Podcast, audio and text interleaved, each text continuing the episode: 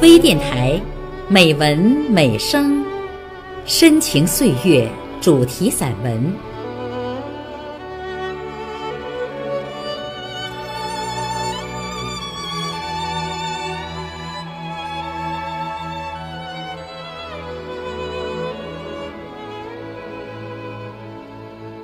亲爱的朋友，我是主播孟薇。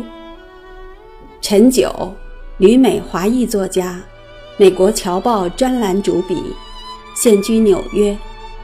小说月报百花奖、长江文艺完美文学奖得主，部分作品被翻译成英文和日文，并收藏于耶鲁大学图书馆、纽约皇后图书馆等主流图书馆系统，被誉为海外华文实力派作家。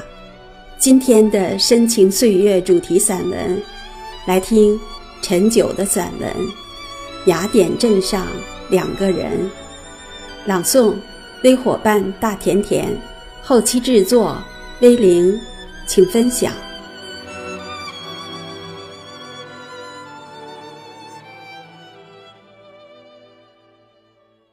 美国俄亥俄州有个雅典镇，在那里我曾认识两个人。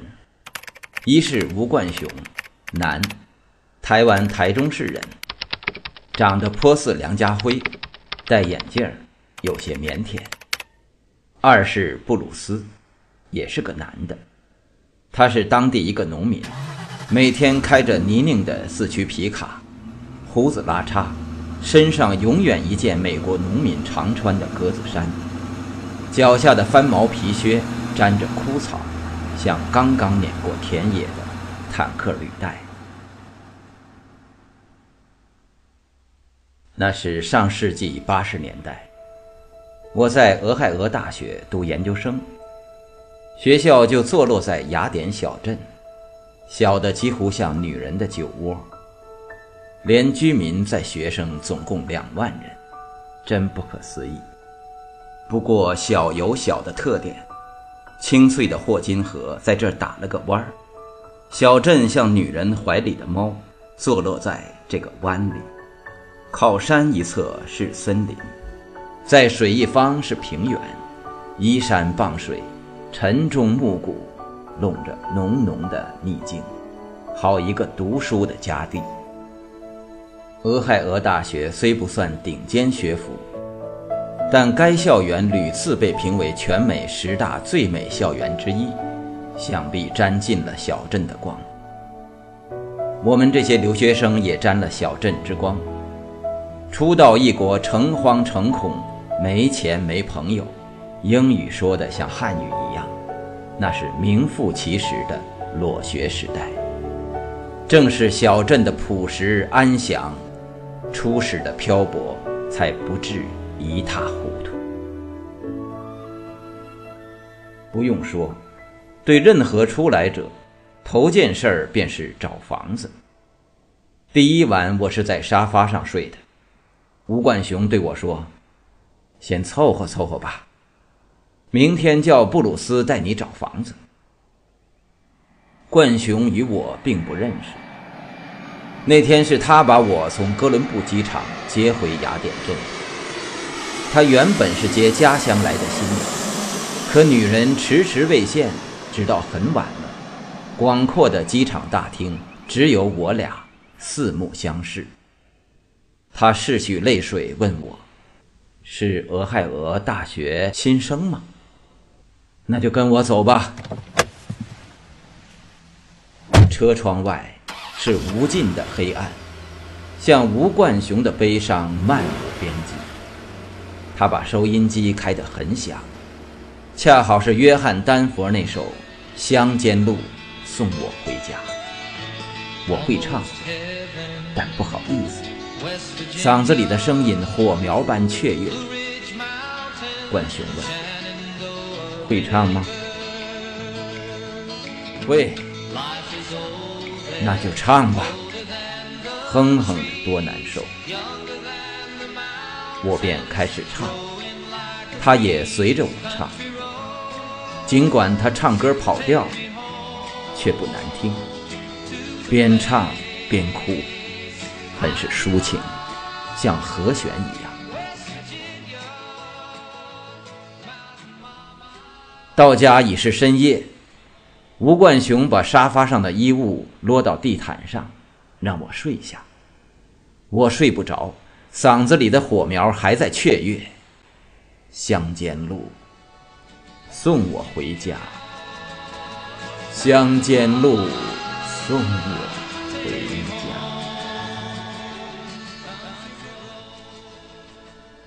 清早醒来，冠雄已不在。一泻亮闪闪的阳光斜插在我面前，好像一个巨大的惊叹号。令我猛地坐起来。我听到水龙头的滴答声，还有窗外的鸟鸣叽叽作响。我不知道该干什么，就这样傻坐着。因为昨晚睡觉我没脱衣服，腰间的皮带勒得难过。我刚想站起来松快松快，只听急促的敲门声，伴着男人的喊叫响起来。你的新娘来了吗？我打开门，一个穿格子衬衫的白种男人站在眼前。他胡子拉碴，怕有四十开外，手捧一大簇鲜花，参差不齐，杂乱无章，不像是买的，倒像是自己摘的。他见我一愣，脸刷的红起来。乔治，乔治不在吗？难道你你就是他的新娘？我摇摇头，想告诉他新娘没接到，可当时英文不行，只能勉强往外蹦单字。女人的没来，没来，怎么回事？我的不知不知。那你是谁呀？我的名字陈九。你好，我的名字布鲁斯。我只得苦笑，我又不是故意要这么说话，你学我我也没办法。我俩后来很长时间都这样交流，成了我们《非诚勿扰》的专利。交流的关键是心，不是语言。只要有心，什么语言都行，没语言都行。我对布鲁斯说：“冠雄就是乔治，让你弟带我找房子。你要找房子吗？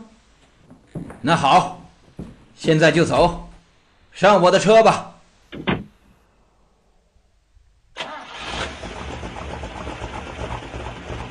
每每回味那个年代，都有恍如隔世的感动。那时的华人无论来自何处，都认为彼此是同胞兄弟。冠雄说：“那当然，即便那天接到新娘，我也会带上你。我怎能把同胞兄弟扔在举目无亲的机场？”吴冠雄的母亲是山东人，父亲是台湾本地人。他既会说闽南话，也会山东话，还会几句山东快书，像闲言碎语不要讲，表表好汉武二郎，调子是山东的，字是闽南的，把我笑成一团，都忘记身居何处。他在俄大读电脑硕士，早来我一年，本来说好新娘来此陪他读书。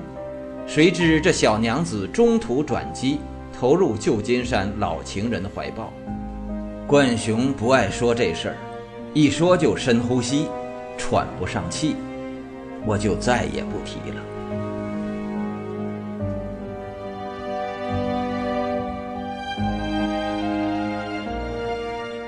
谁知在沙发上竟睡了一周，房子的事儿仍无着落。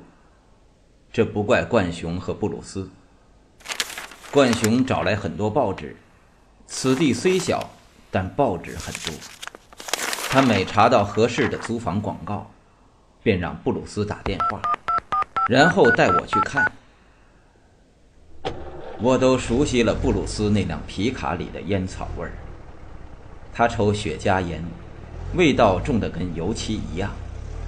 遗憾的是，我囊中羞涩，总嫌房子贵，本指望俄大提供给我的奖学金，结果到了才知，我因口语未达标，不能立即上专业课，而学校的奖学金必须等上专业课后才能发放。我身上只有四十五美金，那是当年出国人员兑换外币的最高额，连租房押金都不够。真是心急如焚。虽然吴冠雄从未抱怨过，毕竟萍水相逢，非亲非故，怎好老是拖累他？我对冠雄说：“不行，不能再麻烦你了。”说罢，我提起行囊，想去当街几家中餐馆碰碰运气，看看有没有管吃住的伙计。冠雄面露窘色。这怎么行？我把你从外面接来，再把你扔到马路上，那当初还不如不接你呢。这时，布鲁斯迟疑的开口：“九九啊，你的愿意跟马住一起吗？”跟马？吴冠雄听罢，忙解释道：“是这样。”布鲁斯农场的马厩上有间阁楼能住人，我刚来时也住过几天，下面有马，就是稍微稍微有点味儿。我喜出望外，兴奋地拍案而起，太好了，我最喜欢马了。可就是眼下我可没钱给你，怎么办呢？布鲁斯一挥手。没关系，你有空帮我看看马就行。我有时真的忙不过来。没问题，没问题。我几乎跳起来，突然发现自己的英语可以了，不再嘚嘚嘚的，流畅多了。那年俄亥俄大旱。连续三个月没下一滴雨，高速公路两侧的草全是金黄色的。我刚到布鲁斯的农场，就感到干旱给他带来的压力。他是种草专业户，兼职养马，也种少许的蔬菜。种草是他的主要收入来源。严重的旱情正威胁着他的草场。他虽然尽量浇水，但草的颜色已经泛黄。我曾在农村生活过，当过知青，我不禁在布鲁斯的田头驻足，审视着这片开始枯萎的土地。布鲁斯不断抱怨着水费太贵，交不起呀。要能打口机井就好了。他看出我懂点庄稼，知道我焦虑着收获。人与人之间的感觉无法解释。就像电波一样直抵心房。那为什么不打井呢？我问。没钱呐，布鲁斯的语气充满忧伤。我说，这儿离霍金河不远，能否河边架一部水泵，把河水抽到田里来呀？我想起当年下乡时干过这事儿。带领老乡抽拒马河的水抗旱。布鲁斯摇摇头，面带深深的无奈。那不行啊，河道管理部门不许这么干。河水是政府的。住下以后，我渐渐了解到，布鲁斯有两大习惯，一是抽雪茄烟。二是喝酒，一种低廉的伏特加酒。布鲁斯对我说：“伏特加酒跟中国白酒看似都一样，但有本质的区别。什么区别？这你就不懂了吧？中国的白酒是用粮食蒸馏的，而伏特加酒呢？”是用水果蒸馏的。你怎么知道的？布鲁斯莞尔一笑，告你吧，我的祖上就是贩私酒的。知道肯尼迪吗？他老家也是俄亥俄，祖上也贩私酒。我们两家还搭过伙呢。说着，他打开一瓶没有商标的酒瓶，为我斟满一杯。我浅酌一口，很烈，很像酒精，丝毫没有中国酒的醇香。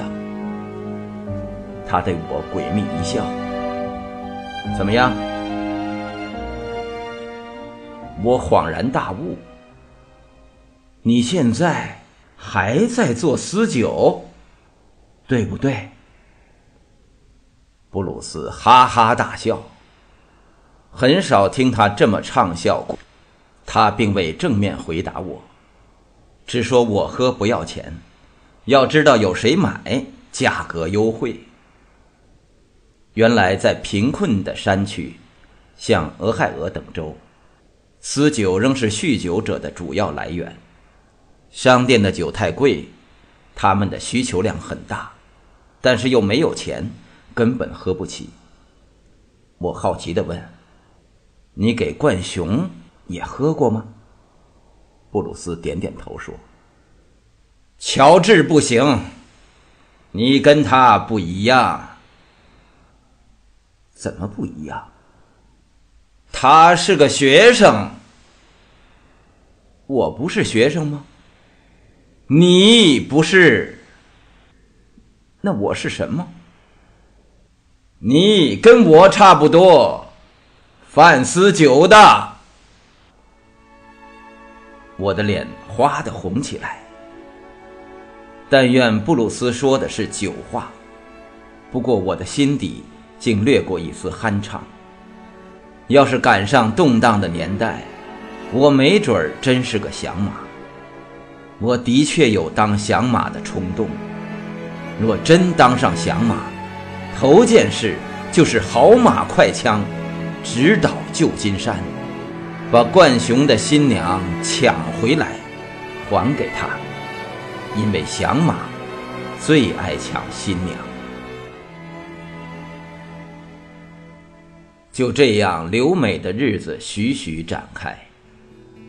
我来自北京，赴美前是记者，我将记者的生活。通通归零，再从吴冠雄的沙发上、布鲁斯的马厩中重新开始，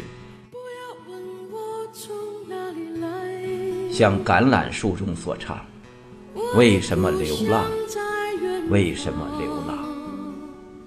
到现在我也没弄清为什么，既不庆幸，也不后悔，不管是苦是甜。忘不掉的，就是忘不掉。无论过去多少年，身居何处，冠雄和布鲁斯，在我心中就像娘家人一样亲切。而雅典小镇，便是我的第二故乡。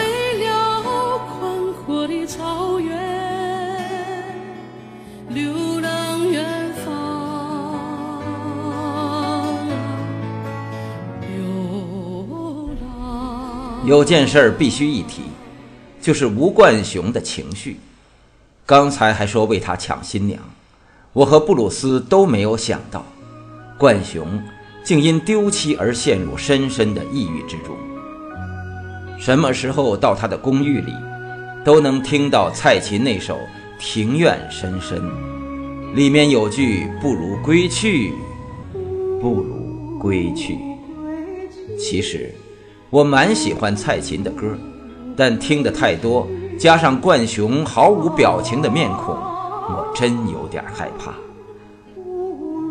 回想俄亥俄的日子，这首歌都会在耳边回旋，或者相反，无论何处听到这首歌，我都会想起俄亥俄，想起冠雄。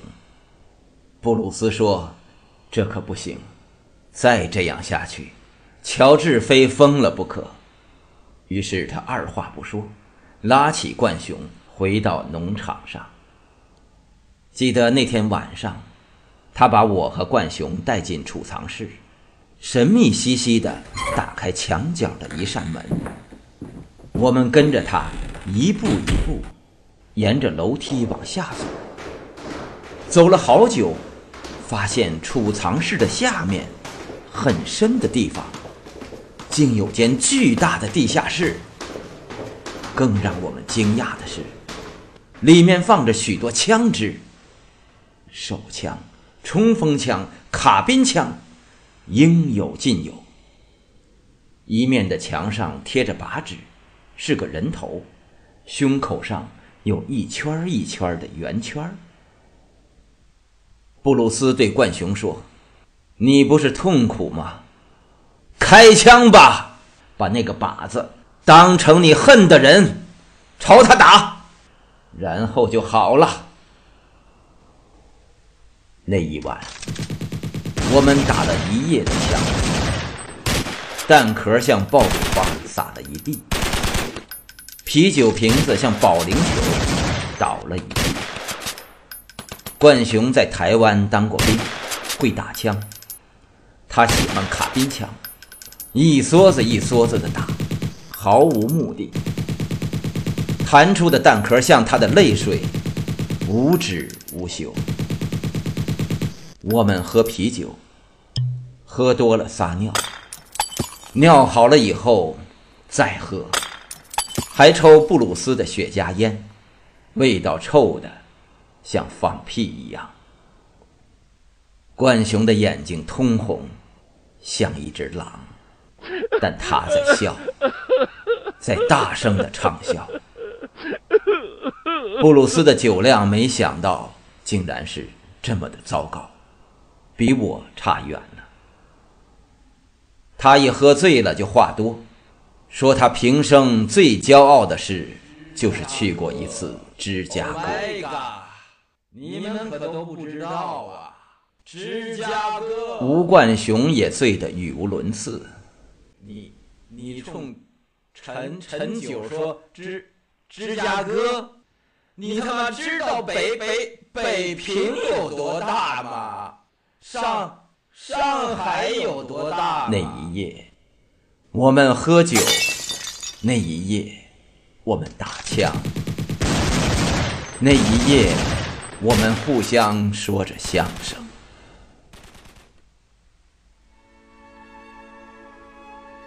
可天下没有不散的宴席，尤其刚到美国的日子，瞬息万变。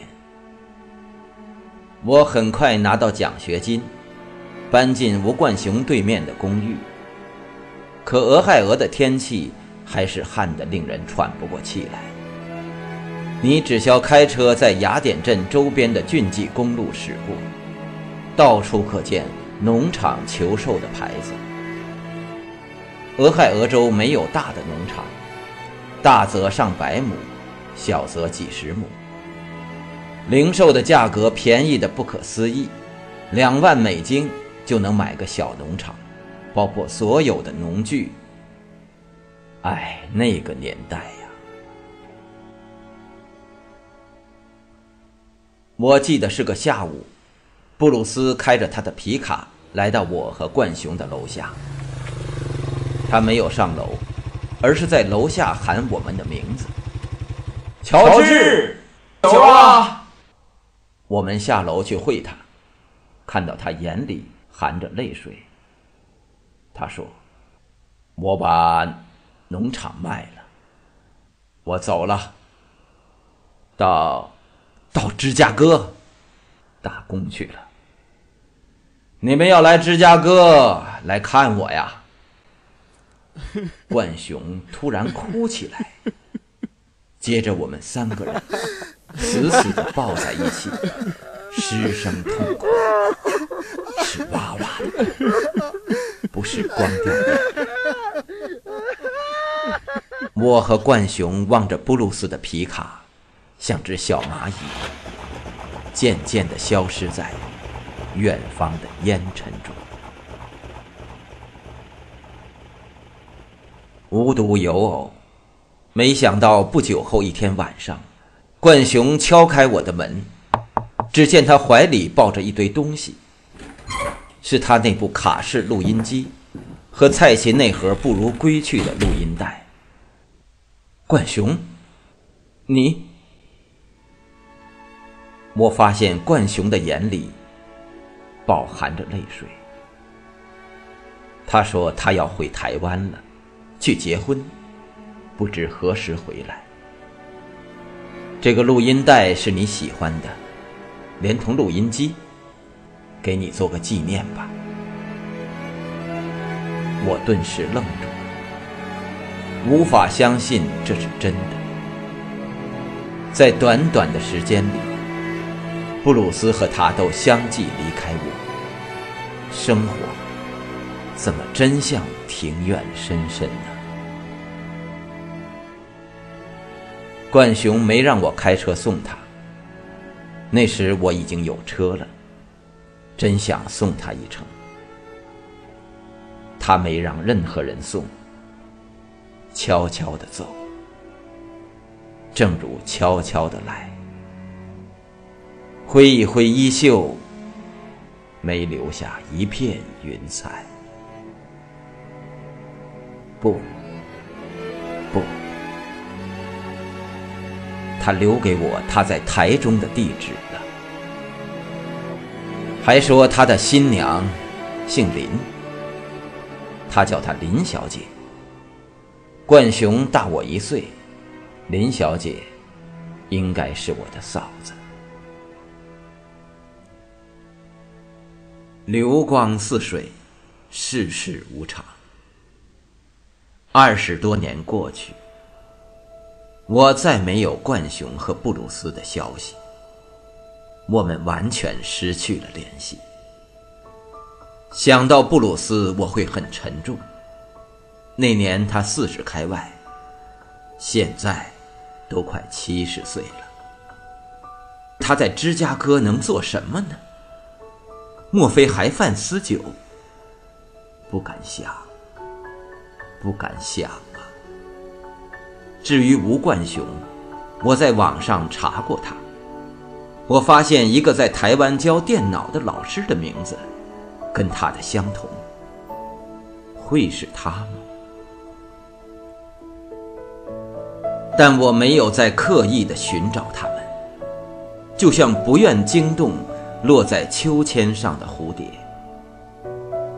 冠雄送我的录音机。现在仍然陪伴着我，无论搬多少次家，依然完好如初。雅典镇的经历，已化作浓浓的情感，融入我的心房，滋养我，护佑我，让我为曾经拥有的美好而骄傲。我相信他们，也会如此的想我。一定会。那时的我，满头黑发，不戴眼镜，一点儿都不像响马，倒有几分像年轻时的周润发。真的，真的，不许笑，冠雄，布鲁斯。你们说对吗？你们说呀。